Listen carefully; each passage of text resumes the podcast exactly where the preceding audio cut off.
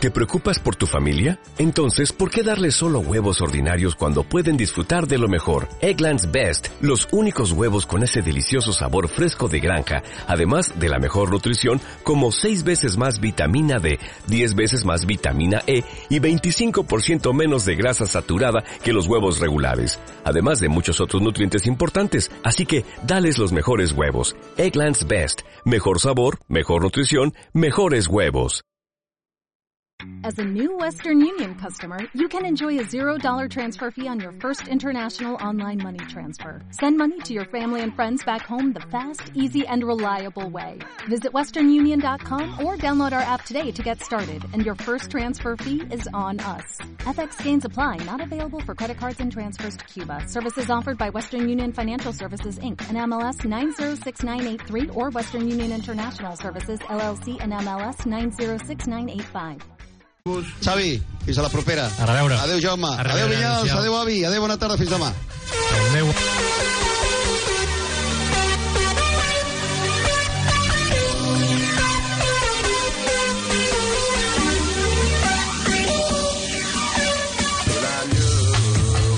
Ràdio Marca Barcelona també és a internet. Escolta'ns en directe des de radiomarcabarcelona.com. La web de la ràdio dels esports.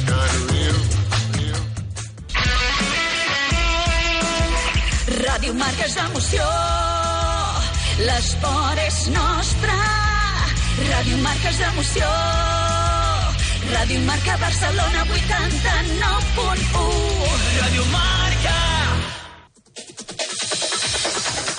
A Ràdio Marca Barcelona, Catalunya Futbol, amb Ricard Vicente. Senyores, senyors, què tal? Molt bona tarda, benvinguts a una nova edició del Catalunya Futbol. És dijous, 21 de setembre del 2023. Des d'ara i fins les 3 de la tarda, les informacions i els protagonistes del futbol territorial català.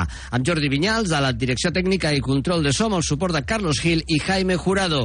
100 partits i 40 anys, dos xifres molt respectables en el món del futbol. El jugador de l'Olot, Roger Bernils, ha arribat als 100 partits amb el seu actual club. Han estat diferents etapes i per ell és tot un orgull. L'escoltarem. I el president del Montsant, José Luis Pico, celebra els seus 40 anys eh, com a màxim mandatari. Són els mateixos anys d'existència del club, ja que ell va ser el seu fundador. El Montsant ha inaugurat una exposició que recull les seves quatre dècades d'història. El Tona, que ha confeccionat una molt bona plantilla, està explorant els seus límits en la seva segona temporada històrica a la tercera federació. Ho comentarem amb un dels jugadors en millor estat de forma de l'equip, en Dan Coy. El Guinardó té nova gespa i el Martirenc l'estrenarà aquest diumenge. A veure quines sensacions transmet després del primer entrenament. Li ho preguntarem al jugador Adrià Saro. El Rubí segueix fent més gran la seva xifra de partits guanyats a casa. De moment ha començat aquesta temporada amb victòria a Can Rosés davant el Palamós. I el davanter del Banyoles, Josep Rodrigo, ja es recupera de la seva intervenció de lligaments creuats. Des d'aquests micròfons li desitgem una ràpida i total recuperació. Catalunya Futbol, amb el suport de la Federació Catalana de Futbol. ¿Sueñas fútbol? ¿Piensas en fútbol? ¿Disfrutas jugando a fútbol? Pues ya tienes a tu disposición un lugar solo fútbol. Decathlon. Ven, visítanos y equípate con todo lo que necesites. Prueba nuestras botas CLR y marca diferencias.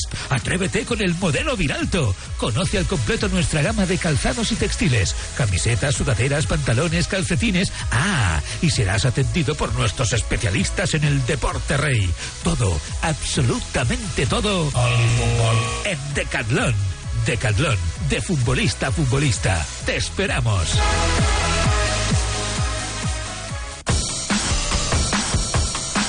Vinga, comencem el Catalunya de Futbol d'aquest dijous i ho fem parlant en referència a aquestes dues xifres que comentàvem amb els nostres titulars. Eh? 100 i 40. Què tenen a veure? Doncs, bueno, realment res, però ara us expliquem perquè Roger Bernils arriba a 100 partits. Amb la samarreta de la Unió Esportiva Olot va ser en aquest darrer partit al camp de la Pobla de Mofumet. Un Roger Bernils que ha estat en diferents etapes a l'equip olotí, que torna en aquesta tercera federació amb l'objectiu d'intentar ajudar a tornar-lo a la segona ref categoria que ell pensa que és la mínima on ha d'estar el club de la Garrotxa. Orgullós el Roger Bernils d'arribar, en declaracions al Catalunya Futbol, a aquesta xifra.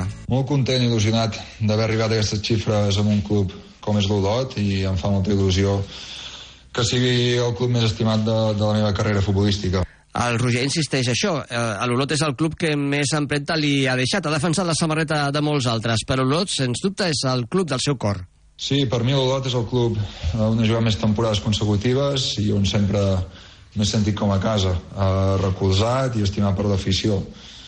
I la veritat que tinc uns grans records eh, que sempre seran especials per mi, eh, de temporades passades, i espero tornar a viure moments com aquells però la de l'Olot no era l'única oferta que tenia aquesta temporada, inclús hi havia de superior categoria. Sí, la veritat és que tenia diverses propostes i de categoria superior a la que estava l'Olot, però bueno, la que va sortir aquesta proposta doncs eh, em va fer eh, molta il·lusió eh, tenir l'oportunitat de tornar aquí, de tornar eh, a aquest club i, bueno, i també eh, amb el projecte que hi ha i tot el que envolta bueno, eh, ho vaig tenir clar ho vaig tenir clar perquè és un club on sempre he estat eh, molt a gust i on sempre he rendit eh, al meu màxim nivell. El Roger Barnils ens parlava del projecte nou jugadors, nou entrenador amb la figura del Pedro Dólera, del projecte més concret i de l'objectiu ens parla el mateix Barnils. Sí, uh, bueno, sé que podem ser un dels favorits de la categoria, uh, hi ha equips de molt nivell, però bueno, uh, tenim clar la, la plantilla que tenim i tenim clar també el projecte que hi ha, que és molt motivador, com he dit abans, i bueno, la decisió de tornar aquí eh, és sempre per tornar a l'Olot a, a la categoria que es mereix, i sé que no serà fàcil, però bueno, eh, tenim equip eh, per aconseguir els objectius. Felicitats al Roger Bernils per aquests 100 partits defensant la samarreta de l'Olot i que siguin molts eh, més el jugador ara mateix de 29 anys. I l'altra xifra era la de 40, en aquest cas no partits, sinó anys, 40 anys. El Montsant celebra, un club modest de futbol sala de la ciutat de Barcelona, quatre dècades d'història. Eh, però aquesta història té més històries, té intrahistòries, i és que el seu president, José Luis eh, Pico està com a màxim mandatari des del dia zero, eh? 40 anys com a president. El José Luis Pico nos está escuchando. José Luis, ¿qué tal? Muy buenas tardes. Ah, buenas tardes. ¿Qué tal? ¿Cómo estás, José Luis? Pues bien, bien de, celebraciones de, pues como has comentado en tu introducción, de 40 años de club y 40 años de barrio. Hacéis, eh, lleváis a cabo, ya se ha inaugurado una exposición que recoge eh, gráficamente sobre todo estos 40 años de historia que ahora repasaremos, pero antes quiero preguntarte cómo puede uno ser 40 años presidente de un club modesto y, y, no morir en el intento o no, no quemarse, eh, como tú quieras, José Luis. ¿Cómo, cómo, has, ¿Cómo, has, aguantado tanto? A ver, no, a ver, es muy fácil, es muy fácil. Es un club de barrio muy modesto que se funda en el año 83 por un grupo de chavales que todos vivían en la calle Monsan. El nombre de ahí viene. Y yo que había dado cuatro patadas al aire, como el otro que dice, pues me dijeron si quería hacer de entrenador. Entonces montamos el club y, y bueno, pues mmm, bueno, pues claro, es un club pequeñito de barrio que empieza con un equipo de juveniles y bueno, pues había que hacer unos estatutos y había que hacer un unos papeles y eso, pues bueno, pues, pues bueno, pues yo de presidente, presidente jugador, ay, presidente entrenador, perdón. Y, y ahí empieza. Eh, ¿Qué pasa? Que el Monsan es un club muy modesto de barrio, pero que hay muchísima, muchísima gente implicada en él, padres, madres, exjugadores, entonces, claro, te, toda esta labor te la hacen te la hacen mucho más fácil. ¿Nunca has pensado en dejarlo? ¿Has tenido la tentación? ¿Ha habido alguien que se presentara como oposición o quisiera también ocupar el cargo o, o ni eso? No, no, ni eso, ni eso. En ningún momento ha habido ha habido nadie que haya querido ocupar ocupar el, el cargo. ¿Momentos que lo quieres dejar? Pues sí, hay momentos puntuales durante estos 40 años que dices, ostras, no avanzamos por un problema de instalación y tal, y dices, bueno, siempre en el mismo sitio metido, siempre poca colaboración de las administraciones, hasta que, bueno, logramos que no, nos hicieran un pabellón hace, hace cuatro años aquí en el, aquí en el barrio. Y sí, sí, alguna vez te da eso de decir, ostras, pero mmm, me siento un privilegiado de tener un montón de gente, de gente a mi lado, que en cualquier momento, cualquier circunstancia están ahí para echar para echar una mano. Es más, ahora con lo del 40 aniversario vamos a hacer una cena popular que, y, y tengo nuevos 10 padres que se, se, van a encargar de hacerla. Así que imagínate, para pa, pa 300 personas. José Luis, ¿qué edad tenías cuando accediste a la presidencia? 20 años. 20. Tengo 60, justo. Más sí, 40, sí. 60. Toda una vida dedicada al Monsan.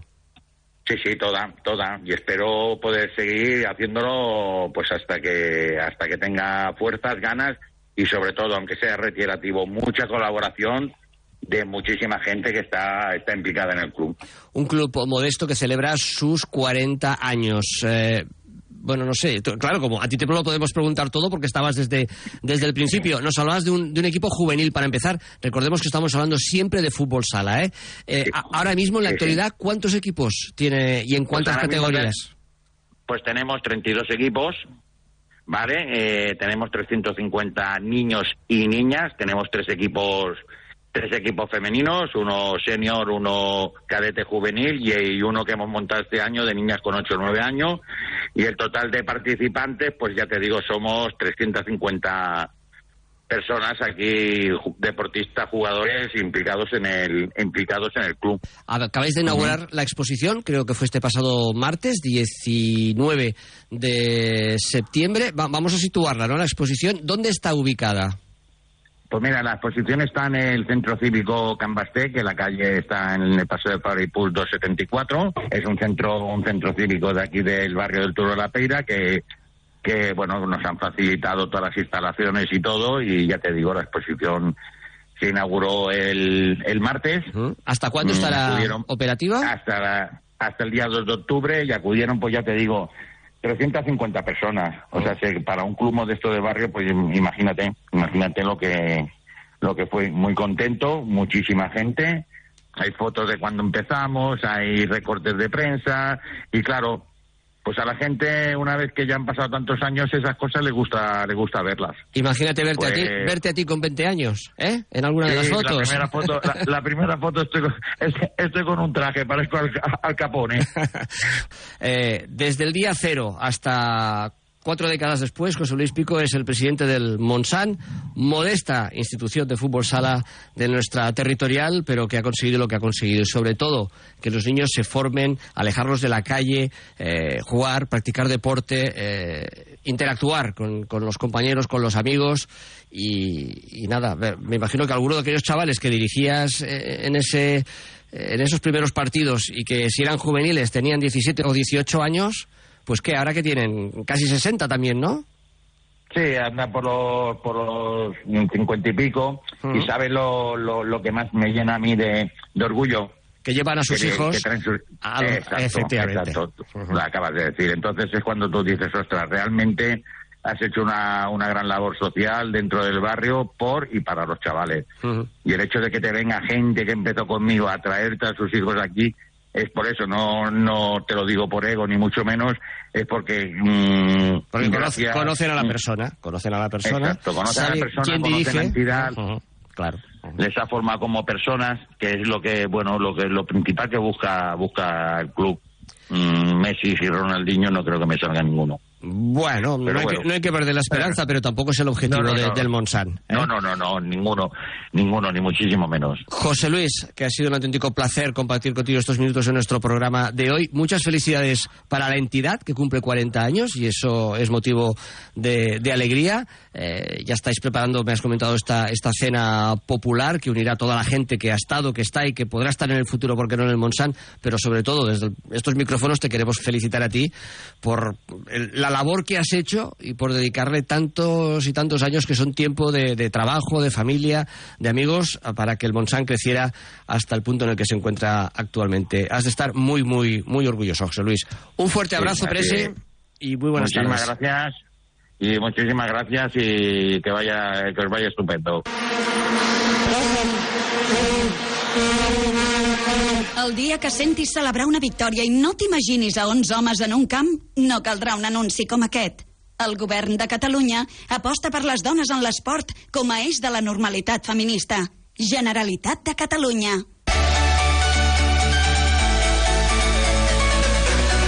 Endavant al Catalunya Futbol d'avui. Anem a parlar amb un futbolista que forma part d'un dels equips que està cridant més l'atenció a la tercera refa en aquest inici de temporada. I no perquè no ho esperéssim, perquè, home, el potencial per noms de l'equip hi és, però després s'ha de demostrar això com a equip, com a conjunt. Ens referim al Tona i ens referim a un futbolista que va destacar en l'últim partit que l'equip va guanyar el camp de l'escala per 0 gols a 2. És en Dan Coy. Dan, què tal? Molt bona tarda. Bona tarda, Ricard. Què tal, com estàs? Bé, molt bé. Bueno, moltes felicitats, eh? Merci, merci. Sou els tapats o no sou els tapats al final d'aquesta tercera ref? Bueno, jo diria que encara és molt d'hora per dir qui és tapat i qui no. Això tot just acaba de començar. Bueno, tapat seria que ningú esperés que el Tona estigués per aquí, però no sé, igual vosaltres penseu que no sou tapats, que, que realment el Tona ha d'estar aquí, perquè heu, heu configurat una plantilla important. Dan, eh, des de dintre, quines són les vostres expectatives? Bé, el que sí que és veritat és que durant aquest mercat a l'estiu s'ha treballat molt bé a la direcció tècnica per mirar de fer un pas endavant i intentar quedar millor classificats que l'any passat però bé, el nostre primer objectiu és mirar de guanyar el següent partit i, i mirar de quedar el més amunt possible. Eh, em parlen de que va ser un partidàs aquest diumenge a l'Escala. Eh, tant, tant, sí? Uh, bé, va ser un partit guanyar fora de casa sempre és molt difícil i, i més en un camp en, on la gespa és diferent a la nostra, ens vam haver d'adaptar i bé, sí que és veritat que, que ens va anar tot bastant rodó. Eh, Dan, el Tona ara mateix és co-líder amb l'Hospitalet, que és el líder per la diferència de gols, amb el Prat i amb el Vilafranca. Heu començat d'una manera espectacular, amb 5 gols a favor i 2 en contra, remuntant a més amb el primer partit, recordo amb el Girona el, el, el marcador. Eh, de veritat que, que seguirem amb aquest eh, discurs sempre del, del partit a partit, ara només importa el primer partit. Eh, és la millor fórmula al final? Sí, jo crec que és un tòpic, però al final l'utilitza tothom perquè, perquè és el, el millor que es pot fer. Sí que és obvi, com et dic, que hem intentat millorar la plantilla de l'any passat per intentar quedar millor classificats, ho sabem, però el nostre objectiu és, com et dic, guanyar el següent partit amb el Vilafranca. Què tal l'ambient al vestidor amb tanta gent nova? Doncs molt bo, la veritat és que quan ve gent de fora sempre és una, una mica les incògnites, però crec que el, el perfil de jugadors que s'ha fitxat, que són bastant jugadors de la zona, i això també ha facilitat que, que les relacions siguin, siguin més, més bones. Escolta, i ara, i ara què? Ara us enfronteu, fixa't tu, eh, la tercera jornada amb un equip que està com vosaltres, el Vilafranca. Tampoc esperàvem molt per d'on venia el Vilafranca, especialment, que pogués estar aquí dalt, però el Santi Triguero ha aconseguit fer una revolució també amb molts jugadors que s'han incorporat a la plantilla i també ens està sorprenent en aquest inici de, de campanya. A la tercera jornada us heu de trobar al Municipal de Tona aquest diumenge a partir de a dos quarts d'una, que seguirem a la sintonia del marcador Catalunya. Té tots els al·licients aquest enfrontament, eh? Sí, sí, tant. Una de les coses bones que té el futbol és que al final, quan comences temporada nova, res importa la classificació de l'any anterior, si estàs a la mateixa lliga. Tots partim del mateix, del mateix lloc i, i per això fa que, que en aquest inici puguis trobar, doncs, com bé dius, equips que poder no s'esperaven tant a, en aquesta situació. Mm. Els tres grans favorits, que diuen són a l'Olot, el Prat i a l'Hospitalet, que estiguin alerta, no? Entenc, doncs, perquè potser eh, hi ha més d'una sorpresa. Home, és evident que Olot, Hospitalet i, i Prat eh, tenen, bueno, acaben, bueno, són equips de gran entitat i està clar que estaran a dalt. Però sí, sí, com bé dius, també hi ha altres plantilles que, que s'han fet, jo crec, per estar a dalt. Ja ens vam enfrontar en pretemporada amb el Badalona, que crec que ha fet una gran plantilla també, i el Reus em sembla que, que també estarà per allà. Eh, quina és la temporada que has fet més gols, Dan, des de la posició de central? Uh, hòstia, ara, ara, ara em mates. Home, això, que... això ho hauries de recordar. És que sincerament no, no me'n No recordo. recordes. Sempre n'he fet, al volt... sempre n'he fet al voltant dels quatre. Quatre. Així que... Oh. Bueno, eh, no sé, podria ser un repte personal intentar superar aquesta marca aquesta temporada? Ho intentarem, ho lluitarem. Bueno, ha començat bé, no? Perquè en dos partits un gol, eh, això sona... Sí, la veritat. La veritat és que sóc un jugador que sempre n'he fet alguns de gol i l'any passat no em vaig fer cap fins a les, pràcticament dos darreres jornades que vaig marcar i bueno, aquest any sembla que començo millor.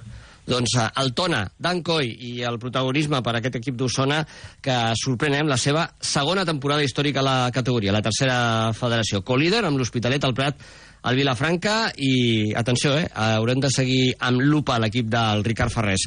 Dan Coy, jugador, gràcies per atendre'ns, felicitats i una forta abraçada. Bona tarda. Moltes gràcies a vosaltres, com sempre. La Fundación Esportiva Grama empieza una nueva temporada.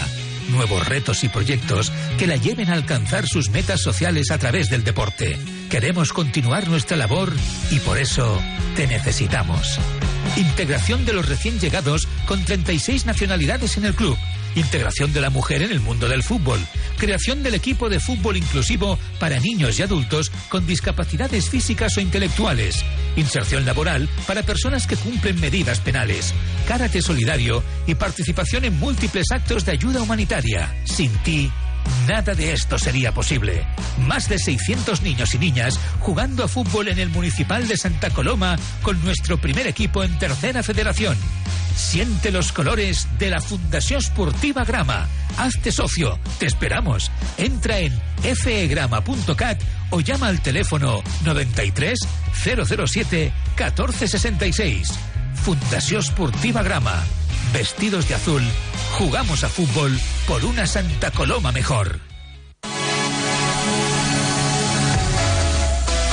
Més temes al Catalunya Futbol d'avui. Ho dèiem en titulars. Aquest diumenge el Guinardó estrena Gespa, eh? després de molts anys intentant-ho. Per fi van arribar les obres, per fi l'esborant aquell famós del Guinardó desaparegut ja, aquella entrada de metro pràcticament, i aquest diumenge doncs, el primer equip del eh, Martinenc, en eh, la segona jornada de la primera divisió catalana, que rep per cert el Sant Cugat, doncs estrenarà oficialment la gespa de l'estadi, encara que la inauguració com a tal eh, es farà d'aquí unes, unes dates. Tenim comunicació amb un dels jugadors del Martinenc que pot sentir molt especialment aquesta estrena oficial de la gespa. Ell és el Adrià Saro. Adrià, què tal? Molt bona tarda. Ei, què tal? Com estàs? Bé, molt bé. Bueno, la veritat, amb ganes, amb ganes d'estrenar la gespa en partit oficial. I, I deia que ho pots sentir molt especialment perquè l'Adrià, que té 22 anys, porta tota la vida, eh, des de Benjamín al, al Martinenc, o sigui que m'imagino que tu com a ningú coneixies, no sé si la gespa o les gespes anteriors que hi havia en el camp de futbol. Sí, bueno, de fet era, era la primera gespa. Abans hi havia, eh, hi havia hagut terra encara. Jo recordo quan al camp del costat hi havia terra i, i, i bueno, tots els anys que he passat en la, en la gespa prèvia, així que sí, sí, me la coneixia millor que ningú. Uh -huh. eh, per tant, diguéssim que aquesta serà la segona gespa artificial que utilitzi el, el Guinardó des de que es va instaurar, no? La primera? No no, exacte, no, no n'hi ha hagut més, eh?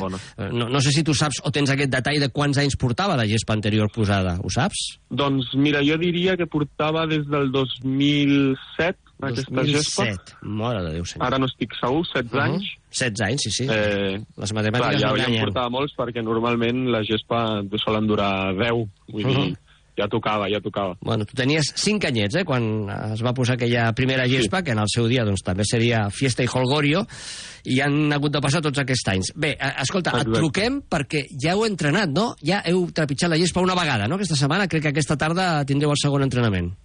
Exacte, exacte. Ja l'hem trepitjat un cop, avui tindrem el segon, i bueno, a veure, és veritat que amb un cop eh, doncs tampoc dona per, per donar-te unes sensacions 100% objectives, però bueno, la veritat és que, clar, la diferència es nota molt, i ja no només en el tacte amb, amb les botes, amb la pilota i tal, sinó també d'impressió, de, de, Mm. ve de gust jugar-hi. Eh, no sé, a, a qui afavoreix tenir aquesta gespa? Els peloteros, eh, vull dir, els que volen jugar pel, pel terra, els, els de joc associatiu, eh, o, o senzillament aquell que, que vol jugar a futbol, eh, com, com deien no, els grans, escolta, has aquí has de jugar, si no jugues aquí ja no saps jugar eh, en lloc. Home, a veure, em respecte a la- l'anterior, eh, a tothom, la veritat, perquè sí que és veritat que ja estava en unes condicions d'algun vot i tal que no afavoria ni a peloteros ni a destraleros, diguéssim. Però una mica més enllà d'això, sí que és veritat que, per exemple, pel tema de, de, de lesions i tal, que clar, hi havia algun punt que ja tema era important, tema molt important. difícil, Sí. exacte, tema molt important, doncs això ens beneficia a tots, la veritat. Mm. Perquè què, es nota de cara a la lesió? Bueno, suposo que estabilitat, no trobar eh, una irregularitat en el terreny de joc que afavoreix moltes vegades que el, que el turmell se'n vagi, que, que el genoll se'n pugui anar. Ara, m'imagino que el terra és realment una catifa, no, Adrià? Clar, sobretot això, això que tu comentes del fet de, de, de les articulacions, de que no se'n vagin i tal, i també el que passava molt era que, que era molt dura l'anterior en el contacte. Per exemple, hi havia molts jugadors que es ressentien dels talons, Mhm. i això, evidentment, ara ha canviat. Mm. El vot de la pilota és més viu, eh, s'amorteix més la, la pilota quan, quan entra en contacte amb el terra, afavoreix el, eh, el joc, el fa més ràpid, què diries? A veure, la veritat és que com que encara no l'hem pogut tastar, diguéssim, ben regada i ben, i ben posada, diguéssim, doncs no et podria dir el 100%, però la sensació que em va donar a mi eh, el primer entrenament que vam fer és que, que bueno, que, que evidentment votava més uniforme, diguéssim, per, perquè ja no hi ha aquests vots, i a més que, que, bueno, que sense regar potser es quedava una mica la pilota, però jo crec que quan estigui regada serà les condicions perfectes. Mm, bueno, però això, el tema de regar no regar, això és per totes les gespes, estiguin millors o pitjors, una gespa que, artificial, encara que ja ratlli el que dèiem antigament, la moqueta, no? que quedava només la part de baix, eh, tot el pèl havia desaparegut, allò si ho mulles, lògicament la pilota sempre roda més, més ràpida, exacte, no? Exacte. Però al final, eh, quan t'arriba la pilota, ja saps que, que t'arriba una pilota, no t'arriba un conill, ni una patata, ni un meló, no? Exacte, això és, això és el que més ha canviat, això és el més important, perquè realment era, era una mica complicat de vegades, sí, sí. Molt bé. Eh, I ara ho estrenareu a casa aquest diumenge. Eh, estarem presents, eh, ja ho avanço, en aquesta estrena de la gespa del Guinardó. Crec que val la pena. Rebeu el Sant Cugat a la segona jornada. Recordem que el Martinenc milita aquesta temporada, no es va poder classificar per la Lliga Elit. Estarà doncs, a la primera divisió catalana, en el grup segon. Per cert, vau començar bé guanyant a Manresa, no?, al camp de la Pirinaica. I tant, i tant. Eh, la veritat és que, bueno, potser la primera jornada fer tres punts, venir a casa el primer partit amb la, amb la nostra gent ja amb tres punts, que sempre ajuda més, i si a sobre tenim l'al·licient de, de la gespa nova, també de les noies que ens ensenyaran el, el trofeu del torneig d'històrics, doncs jo crec que és un, una gran jornada. Mm, I a més el club s'està movent eh, per captar públic, perquè sigui tota una festa, aquesta estrena, que no inauguració oficial, que el club prepara una festa per més endavant, però sí l'estrena, lògicament, amb aquest eh, partit del primer equip, encara que no sereu els primers que jugareu a nivell oficial, eh, perquè dissabte ja hi ha algun partit del futbol base, i per tant ells us prepararan el terreny, eh, Adrià? Sí, de fet, eh, jo mateix sóc entrenador del club i jo mateix amb l'equip al que entreno juguem dissabte, llavors el podré veure de primera mà eh, el, el, el dissabte abans de, que, de jugar jo i, i veure'n una mica el secret, diguéssim. Molt bé, podràs passar informes al, al Toni Carrillo, el míster, per, per el dia següent. Per cert, què tal amb el nou míster? Bé, molt bé. A veure, la veritat és que eh, la pretemporada ha sigut complicada eh, per als desplaçaments que hem hagut de fer, de no tenir el nostre camp, però bueno, jo crec que sobretot eh, és, és una, una injecció de, de moral, diguéssim, pues això, el fet que un entrenador eh, baixi categories, vingui a, a, al barro, diguéssim, i, i, i ens ajudi i ens vulgui i vulgui estar il·lusionat amb aquest projecte, doncs fa que ho estiguem tots. Mm. Doncs Gespa Nova per al Martinenc, un històric del futbol català que s'enfronta dins de la primera divisió catalana aquest diumenge, segona jornada al Sant Cugat. Estarem presents per veure com vota la pilota, perquè la pilota és el més important en el món del, del futbol. Per peloters, per destralers, com deia abans l'Adrià, l'important és que la superfície sobretot estigui bé per evitar lesions, que això també és molt important en aquesta etapa formativa. Hi ha molts nens i nenes que juguen al futbol al, al Guinardó i evidentment ja, si parlem de nivell més competitiu com és l'amateur, doncs allà es va amb molta força, tant amb noies com amb nois, i per tant s'ha d'anar en compte una bona superfície ajuda molt. Adrià Saro, jugador del Martinenc, gràcies per atendre'ns, Adrià, a seguir practicant sobre aquesta nova gespa i veurem què dona de si el partit de diumenge. Una abraçada i molt bona tarda. Una abraçada a vosaltres, gràcies. Et vols formar com a entrenador o entrenadora? L'Escola d'Entrenadors de la Federació Catalana de Futbol és l'únic centre autoritzat a Catalunya que pot impartir llicències UEFA. Amb un pla d'estudis modern i actualitzat, és tot un referent al país. UEFA A, UEFA B, especialització en futbol femení, entrenament de porters, coordinador, etc. Recorda, Escola Catalana d'Entrenadors.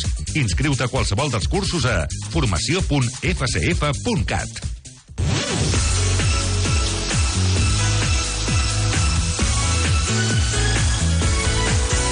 Aquest diumenge a les 11 del matí, Marcador Catalunya. Viu en directe tota l'emoció del futbol territorial català. Segueix amb els nostres enviats especials el desenvolupament dels partits de les diferents categories. Alineacions, gols, entrevistes, anàlisi, opinió... No oblidis, aquest diumenge a les 11 del matí, Marcador Catalunya. També pots seguir-nos al nostre compte de Twitter, arroba marcadorcat, a les apps d'Android i iOS i al web radiomarcabarcelona.com.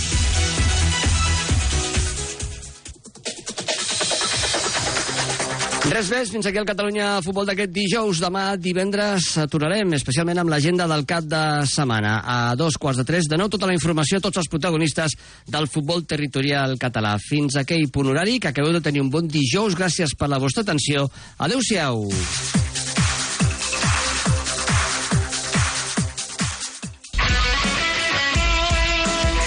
Ràdio Marca és emoció, l'esport és nostre.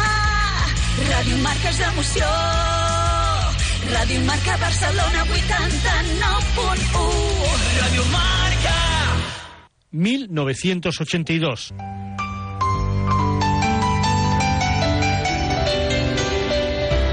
¿Sabes? Empiezo a recuperarme.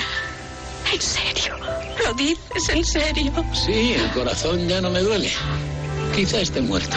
Oh, Norman, te quiero tanto. Henry Fonda gana su primer Oscar por En el estanque dorado.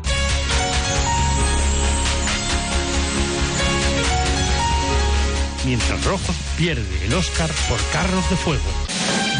La Claqueta. Un año glorioso que soportará que unos locos del cine comiencen su andadura radiofónica con La Claqueta. Gracias a todos por estos 40 años. Han sido de película. La Claqueta. 40 años amando el cine. Domingos de 7 a 9 de la mañana en Radio Marca Barcelona. Ràdio Marca és emoció, l'esport és nostre. Ràdio Marca és emoció, Ràdio Marca Barcelona.